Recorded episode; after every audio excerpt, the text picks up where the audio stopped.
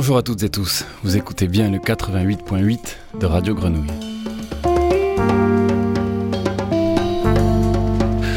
Aujourd'hui, Pierre Sauvageau, directeur de Lieux Publics, le centre de création en espace public de Marseille, invite Johan Le Guillerme, génie du cirque contemporain, circassien solitaire, praticien de l'espace des points de vue.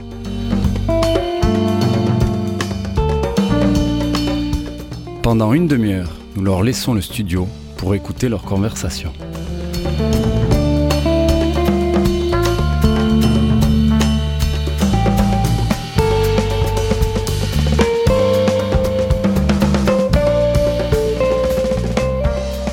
Eh bien, Johan, bonjour. Bonjour. Ben, nous y voici parce que ça fait euh, 3-4 ans que Lieu Public euh, voulait vous inviter à Marseille euh, pour euh, présenter la transhumante. Donc ça va être euh, ce samedi, de 15h à 21h, à la Porte d'Aix. Ça a été compliqué, je raconterai pourquoi c'était pas si simple, parce que c'est toujours intéressant de se dire pourquoi des projets ont lieu, pourquoi, pourquoi ils n'ont pas lieu. Peut-être tout comme ça, pour commencer, comment toi, tu décrirais la transhumante, même si après, euh, moi j'ai aussi peut-être ma manière de la décrire, mais comment toi, euh, comme ça, pour des gens qui n'ont pas la moindre idée de ce que fait lieu public, de ce que tu fais et de ce que c'est la transhumante, en quelques mots, euh, à quoi on peut s'attendre? Alors, la transhumante, c'est une, une architecture mouvante alors je dis bien architecture, c'est parce que c'est issu d'une recherche euh, que donc le thème est les architectures, qui, sont des, des, structures entre l'architecture et la texture, et euh, qui est fait de, de l'enchevêtrement de droite, donc avec des bâtons, euh, des baguettes, des bastins. Euh, et j'enchevêtre ces droites à partir de clés mécaniques basiques. Donc à partir de trois, la, clé mécanique basique minimale, c'est euh, trois, trois bâtons qui s'enchevêtrent et qui s'autotiennent par un coincement. Et donc ces structures ont la spécificité de s'autotenir juste par euh, le, la gravité et le frottement. C'est-à-dire que ce sont des structures qui peuvent prendre du volume, euh, comme la transhumante qui peut être de 20 mètres par 5 par exemple. Euh, 3,50 m de haut et qui est une sorte de maillage suspendu qui s'autotient juste par le coincement. Il n'y a vraiment aucun lien qui tient tout ça, c'est un enchevêtrement. Et euh, la transhumante, elle n'a pas une forme précise, c'est-à-dire qu'une fois qu'on a monté ce maillage suspendu euh, d'une grosse dimension, on peut rentrer dessous, enfin les, les constructeurs surtout, euh, on désenchevêtre quelques bâtons à l'arrière de cette construction qu'on remonte immédiatement euh, à l'avant, ce qui fait que la structure se dégonfle et se regonfle euh, tout le temps. c'est une forme patatoïdale qui prend n'importe quelle forme, qui peut traverser un arbre, qui est toujours en, en transformation permanente, permanente, et qui traverse l'espace urbain comme ça pendant donc 6 heures à peu près. Oui, donc voilà, une espèce de grand. Moi, des fois, on m'a demandé de la traiter. Alors, je disais une espèce de chenille comme ça, vu de loin, avec cette fascination que nous, on a spectateurs, aussi de cette lenteur, puisque en prenant euh, certains bâtons à l'arrière, en les remettant à l'avant, la structure évolue. Donc, on est sur un temps de spectacle. Alors, je, je mets des guillemets, euh, les guillemets sonores, toujours particuliers, mais je mets des guillemets au mot spectacle, mais on y reviendra, parce que c'est à la fois très spectaculaire, et puis on n'est pas dans un temps spectaculaire, on est en même temps sur un éloge de la lenteur, puisque en 6 heures, la structure va, euh, grossir, euh, diminuer, euh, s'allonger, euh, traverser, donc comme, tu disais, un arbre, une grille, et prendre de la hauteur, en perdre. Donc on a aussi un plaisir à venir, revenir, aller boire un coup et revoir où ils en sont où, comme ça, qui est quand même quelque chose de très très particulier. Alors moi, forcément, euh, euh, comme je dirige le public, qui est un centre national de création d'espace public, la première question, parce que c'est au moins aussi ça qui m'a intéressé, c'est la relation à l'espace public. C'est-à-dire que cette proposition, euh, moi, je l'ai vue euh, quatre fois. On l'avait proposé, on l'avait fait jouer à, à la ZAD, par exemple, à Montpellier, à l'intérieur d'un parc. Donc, on était là dans un parc urbain, un très beau parc, et Évidemment, c'était un écrin extrêmement euh, agréable. Tout était, il n'y avait pas de bruit, il n'y avait pas de voiture autour. Les gens pouvaient s'asseoir dans l'herbe, se, se, laisser glisser comme ça à ce rapport euh, un peu sur la lenteur.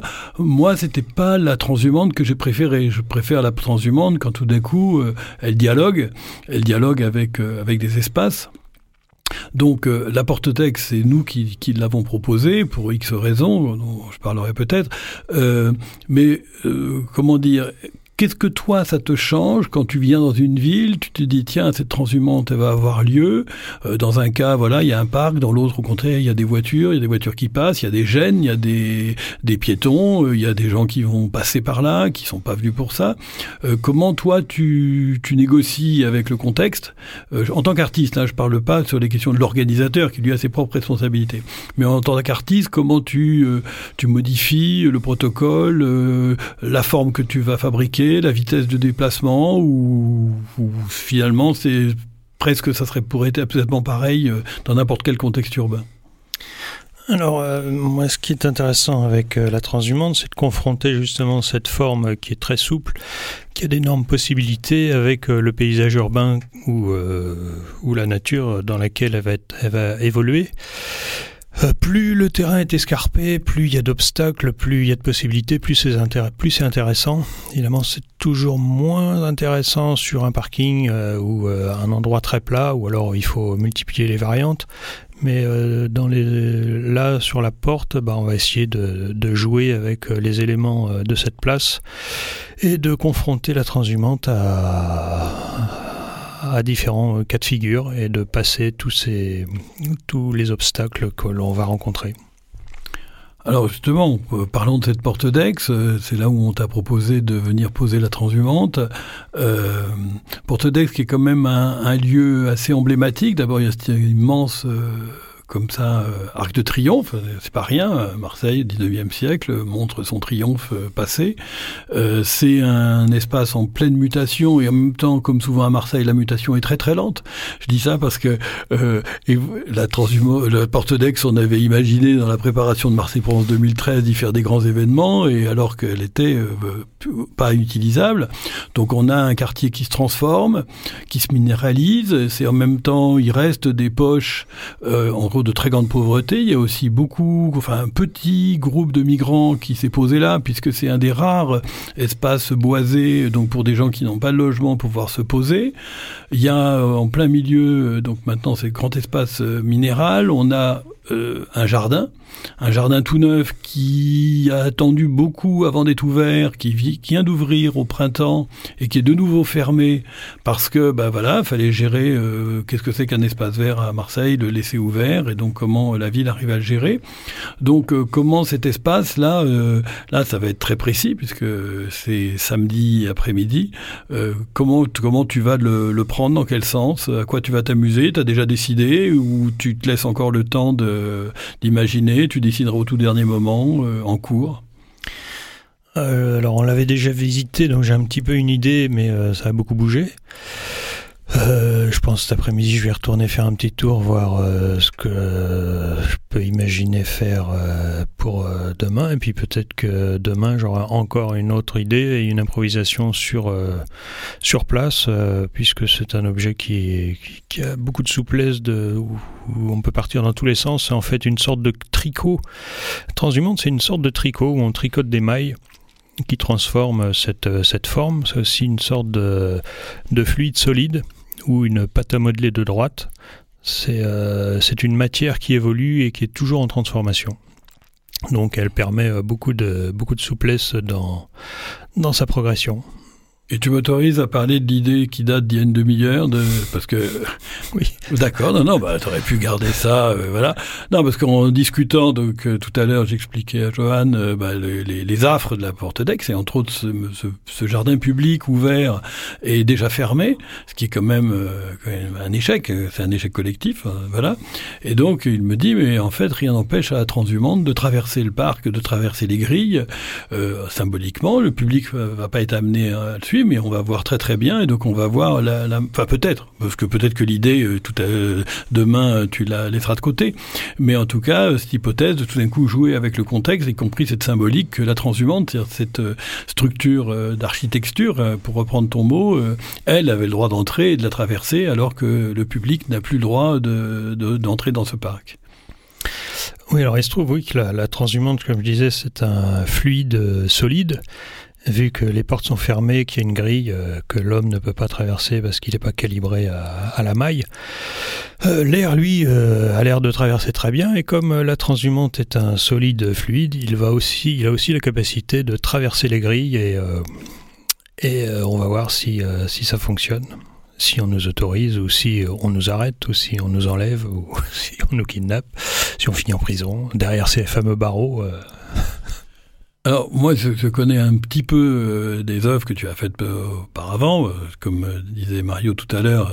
voilà, c'est un, long parcours extrêmement riche comme ça. La plupart de tes projets fonctionnent sur la lenteur. Sur la lenteur, en tout cas pour nous spectateurs, on voit les choses se faire extrêmement lentement, les unes après les autres on en goûte, éventuellement on s'ennuie, enfin ou d'aucuns s'ennuient, hein, ou au contraire, on est au contraire, dire, voilà, sortons d'une espèce de monde speed où tout le monde cavale et on est euh, branché en permanence pour savoir c'est quoi la nouveauté.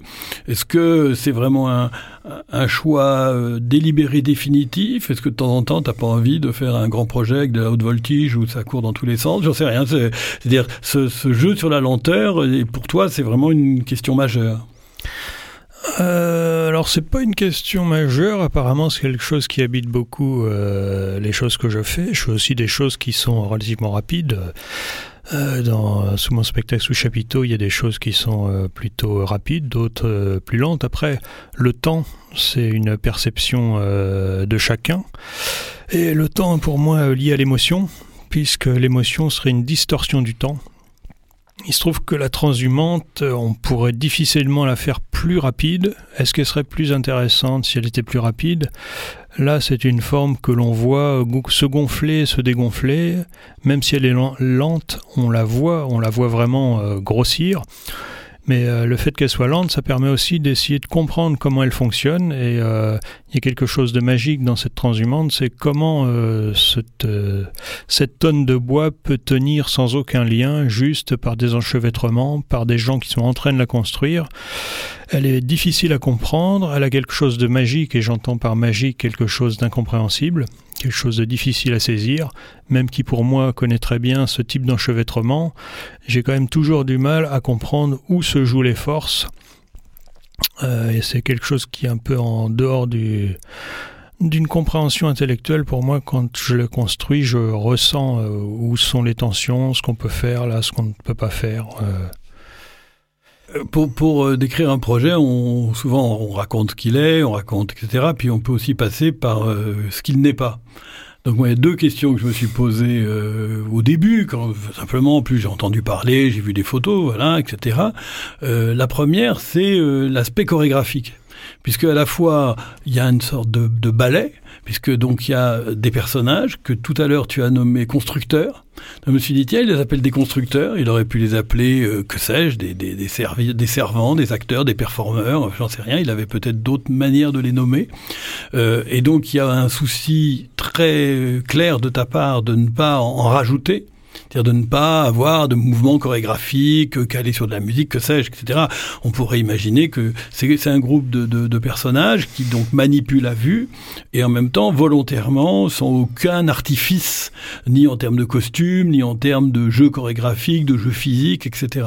Ça, c'était un choix, j'imagine, enfin, j'ai pas de doute, tout à fait délibéré. Est-ce que toi, t'étais passé par euh, dire, tiens, euh, je vais les mettre en scène, je vais les, ou pas plus que ça?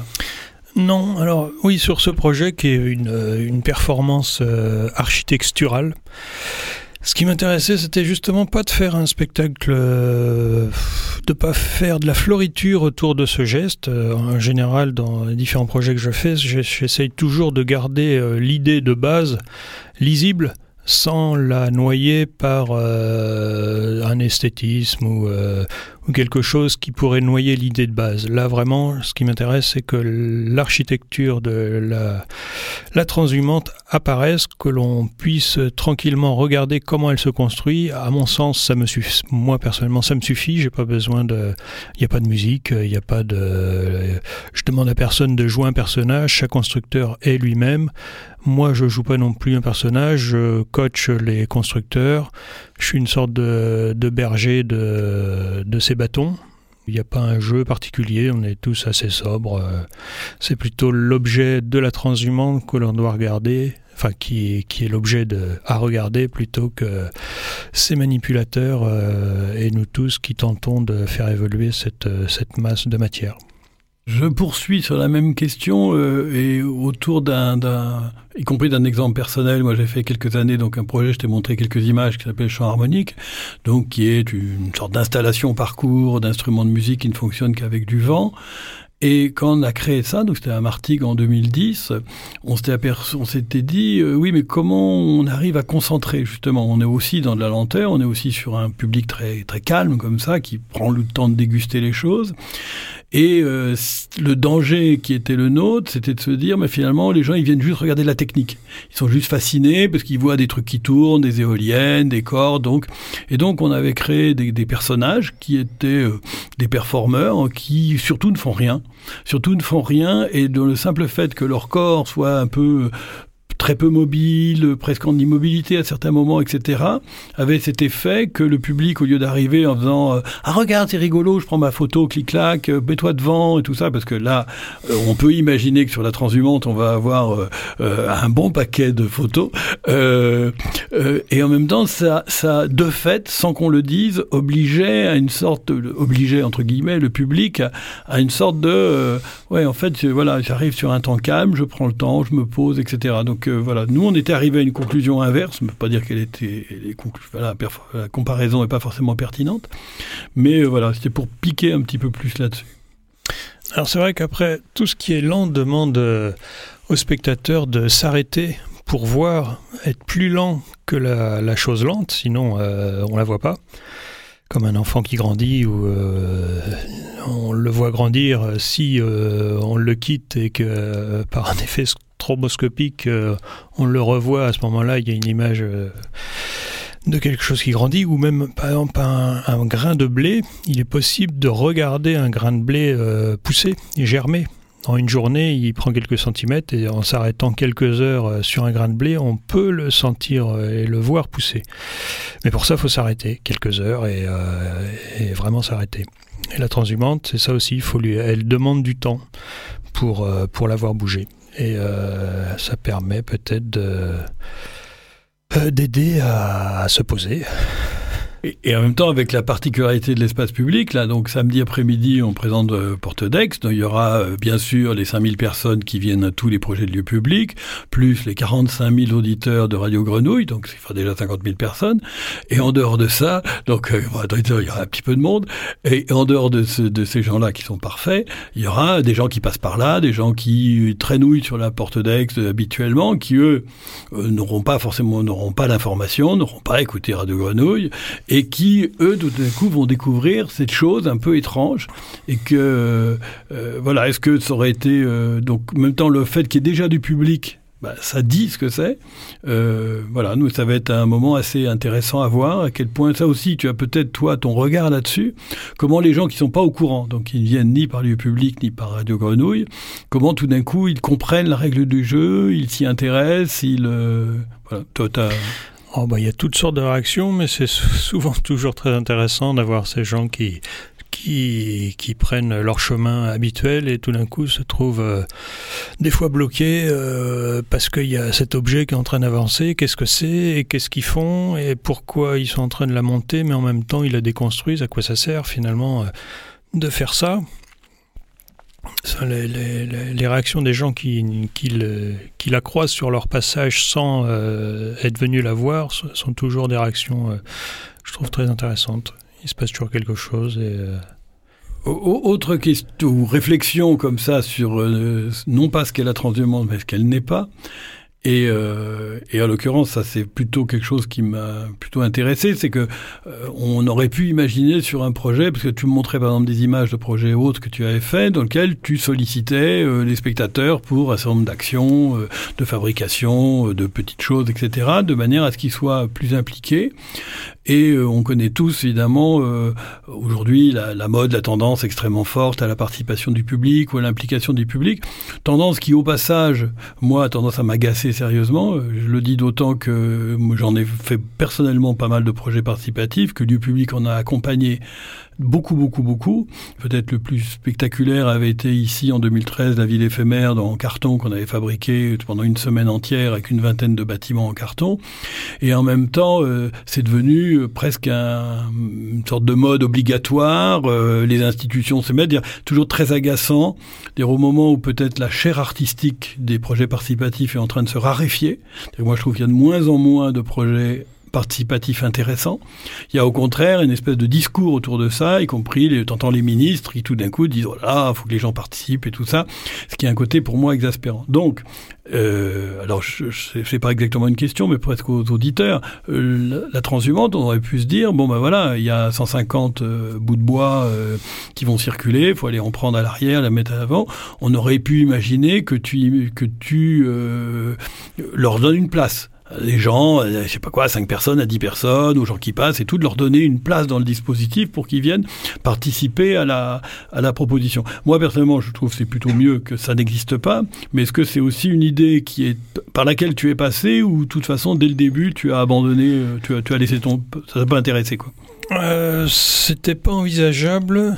Euh, par contre, ça, si ça arrive, c'est ce qui nous est arrivé, c'est des gens qui se pointent comme ça, ils disent moi aussi je veux jouer, donnez-moi un bâton. Euh, ils demandent à apporter un bâton, à vouloir aussi placer leur bâton dans la transhumante, à participer. Bon, c'est pas possible parce que bien que ce soit des maillages et une construction euh, qui soit extrêmement simple, euh, mine de rien, il faut quand même savoir où poser la chose, quel bâton porter. Enfin, on peut pas faire n'importe quoi. Donc, euh, chaque constructeur avec qui on travaille a une, euh, a une expérience un savoir de tout ça. Après, on travaille avec toujours au moins deux locaux, deux personnes qui qu'on brief juste avant la représentation et qui ont une petite expérience d'enchevêtrement et de, de comment se passent les choses. Alors, tu as été, je crois, il y a donc maintenant deux ans et demi, euh, je crois, l'artiste associé de la BIAC, hein, le Biennale international des arts du cirque, organisé par Chaos. Euh, à cette occasion-là aussi, on avait envisagé de faire la transhumante que nous n'avons pas faite. Euh, donc quand même, tu connais bien cette ville, puisque je crois qu'il y avait donc plusieurs, il y avait une exposition, un spectacle, il y avait pas mal de choses. Tu, sais un petit peu, toi, de l'extérieur, quel regard tu as sur cette ville? Ici, on est dans une insularité. À Marseille, on s'imagine toujours très différent des autres, à tort ou à raison. On a beaucoup de mal à se dire finalement, est-ce qu'on à Strasbourg et à Montpellier, qui sont des villes comparables, ou bien est-ce qu'on est vraiment tellement spéciaux, euh, pour le meilleur ou pour le pire. Euh, toi, quel regard comme ça, qui, qui, toi qui vis à Paris, si je dis pas de bêtises, qui circule beaucoup et en Europe et en France, euh, quel regard tu as particulièrement sur cette ville et sur sa capacité d'accueillir les artistes en particulier? Alors bien que j'ai fait pas mal de choses par ici, je sais pas si je peux avoir un regard sur Marseille parce que je pense que que ce soit Marseille ou n'importe où euh, pour avoir euh, une compréhension d'un endroit, il faut quand même y passer un certain temps et euh, parfois parfois beaucoup de temps. Donc si j'ai un regard, il sera forcément un regard d'un passant euh, qui n'aura pas compris grand-chose à tout ça. Ce qui semble quand même euh, apparaître, c'est euh, une difficulté à travailler, à, mener des projets euh, avec différentes structures, euh, une, une cohérence, euh, une cohérence ou une envie ou une possibilité de travailler sur des choses à grande échelle avec plein de petites entités. Mais ça, c'est peut-être pas spécifique à Marseille. Il y, a, il y, a, énormément de villes où c'est toujours très compliqué. Peut-être plus ici, je sais pas. Il y a peut-être des endroits où c'est pire encore. C'est de toute façon toujours compliqué de faire travailler des identités culturelles ensemble dans, un, dans une même direction. Mais ça arrive. Ça arrive. Il y a des endroits où ils y arrivent, même si c'est difficile. Euh, voilà, je sais pas. Après, j'ai l'impression qu'il se passe quand même pas mal de choses à Marseille. Et apparemment avec beaucoup de difficultés, mais euh, il y a l'air d'y avoir de, des énergies qui se démènent pour que les choses quand même arrivent euh, à se faire. Peut-être qu'elles pourraient se faire plus facilement ou, ou beaucoup mieux. Ça, c'est forcément... Euh, J'imagine que c'est c'est une chose qui pourrait arriver. Alors sortons de notre insularité marseillaise pour au contraire une réflexion plus beaucoup plus large au contraire. Tu es, euh, voilà, Mario l'a dit au début, une des personnalités majeures du cirque contemporain en France, comme ça, c'est reconnu, euh, etc. Et en même temps, aujourd'hui, on demande aux gens c'est quoi le cirque, ils vont pas se dire tiens c'est 150 bouts de bois euh, qui vont bouger pendant 5 heures ou 6 heures sur la porte d'Aix. Euh, ils vont dire il y a la voltige, il y a etc. Il y a de bon, il y a des disciplines du cirque, des disciplines du corps. Euh, moi, ça me, enfin, pour nous, ça ne pose pas de souci. Est-ce que l'institution, tout d'un coup, pourrait te, te renvoie? Est-ce que d'un certain moment, tu te fais renvoyer en disant, mais finalement, euh, bon, c'est bon, euh, il fait ses trucs en bout de bois, il a qu'à aller voir euh, l'art contemporain et pas nous emmerder dans notre petit milieu du cirque? À l'inverse, est-ce que le milieu de l'art contemporain dit, mais c'est quoi ce cracheur de feu qui vient se mêler de faire des projets plastiques alors qu'il n'a pas la carte et il n'a pas le tampon? Est-ce que comment les, tu, tu, te sens toi accueilli par les uns par les autres, que ce soit par les professionnels, que ce soit par les artistes, que ce soit par les par l'institution culturelle, le ministère de la Culture et tout ça. Est-ce que ton ton parcours comme ça qui est très transversal, est-ce qu'il trouve euh, au contraire de la place partout ou au contraire il à force il apparaît comme un chien dans un jeu de quilles? Alors bah euh, le, ministère de la Culture me soutient depuis un moment. Apparemment, ça a l'air de tenir et euh, jusqu'à là, euh, je, je vais pas, je vais pas me plaindre. Après, les milieux euh, en France sont très cloisonnés. Il y a le théâtre, le cirque, euh, l'art contemporain, etc. Tout le monde, il y a peu de dialogue entre. Enfin, j'ai l'impression, euh, il y a peu de dialogue entre ces, ces chapelles. Euh, chacun a ses, euh, ses danseuses, on peut dire. on pourrait appeler ça comme ça. Aujourd'hui, moi, par rapport au cirque, euh, moi j'ai abandonné l'appellation circassienne, c'est-à-dire je me revendique pas comme circassien, mais comme praticien de l'espace de point de vue. Alors c'est une appellation que j'ai dû euh, j'ai dû emprunter enfin j'ai dû inventer parce que je me reconnaissais pas dans dans ce mot de cirque qui est un mot en pleine évolution. Aujourd'hui, on utilise le mot à tort et à travers pour nommer tout ce qui ressemble ou qui est tout, tout ce qui peut faire penser à l'imaginaire collectif du cirque. Et cet imaginaire, c'est euh, le chapiteau, le clown, euh, l'acrobate, euh, le jonglage, des choses comme ça. Donc tout ce qui comprend un élément de, de, ces, de cette imagerie s'appelle cirque. Pour moi, le cirque que c'est pas lié à une imagerie, c'est euh, d'abord un espace qui est l'espace des points de vue, là où on ne peut rien cacher dans son dos, c'est-à-dire où le, focus central est au centre des spectateurs. Et ensuite, donc cette place qui est faite par le spectateur, soit en créant un vide, soit en entourant une place où va avoir lieu euh, des choses qui, qui, sont à la... Alors ensuite, cet espace, je dirais qu'il est dédié à l'ensemble des pratiques minoritaires. Les pratiques minoritaires, c'est tout ce qui ne se fait pas, ce qui ne se fait plus ou ce qui ne s'est jamais fait. Et en gros, ce sont des choses qui sont capables de créer l'attroupement s'il n'était pas organisé. Ce sont des, des choses que l'on n'a pas l'habitude de voir, qui ne sont pas développées par l'homme, parce que souvent ce sont des choses qui ne servent à rien. Comme par exemple dans les pratiques traditionnelles circassiennes, euh, marcher sur les mains, il n'y a aucun corps de métier qui marche sur les mains, c'est plus pratique de marcher sur les pieds. Donc du coup, cette pratique euh, minoritaire, euh, fait attraction chez les hommes et est capable de, de générer l'attroupement à sa place à une valeur euh, dans l'attroupement parce que c'est quelque chose qu'on n'a pas l'habitude de voir. Donc juste pour dire que pour moi le cirque c'est pas une, une, liste de techniques minoritaires traditionnelles circassiennes comme le jonglage, l'acrobatie, le trapèze, c'est beaucoup plus vaste que ça. C'est tout ce qui ne se fait pas mais aussi bien physique qu'intellectuel d'ailleurs. C'est-à-dire que c'est pas un endroit, c'est un endroit qui peut être beaucoup plus large que euh, ce qu'il est aujourd'hui. Et euh, mes histoires de bâton, c'est là que je peux intervenir avec mes histoires de bâton, qui sont des une pratique. Euh, donc aujourd'hui, je me dirige vers des pratiques euh, minoritaires non traditionnelles, et cette histoire d'enchevêtrement de bâton, eh ben, ça ne se fait pas. Enfin, il n'y a pas de, il n'y a pas de gens qui développent ce, ce type de construction tel que je le fais et que je le montre. Donc du coup, ça devient une pratique minoritaire qui qui peut avoir sa place dans euh, l'espace des points de vue et dans l'architecture naturelle de l'attroupement, enfin ou l'architecture de l'attroupement.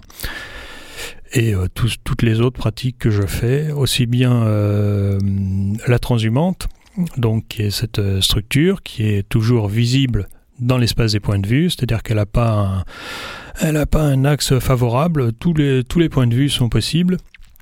Alors quand je parle de point de vue, il y a le, point de vue euh, physique, mais il y a aussi le point de vue culturel, où euh, un enfant peut avoir, euh, peut la regarder avec euh, son œil. Une quelqu'un du milieu, d'un milieu scientifique va avoir un autre regard, d'un milieu culturel, d'un milieu théâtral, va avoir sa propre interprétation et son propre point de vue sur cet objet, et chacun d'eux aura raison.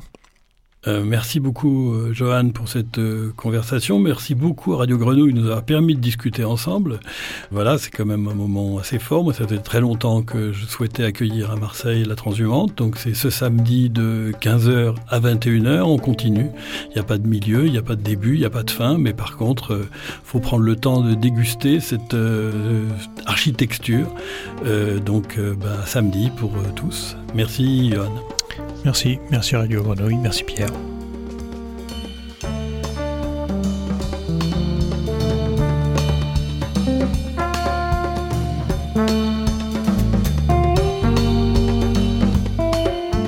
Vous venez d'écouter une conversation entre Pierre Sauvageau, directeur de lieu public, pôle de création en espace public de Marseille, et Joanne Le Guillerme, circassien contemporain, qui présente ce samedi 7 septembre de 15h à 21h autour de la porte d'Aix sa création mouvante et mutante, la transhumante.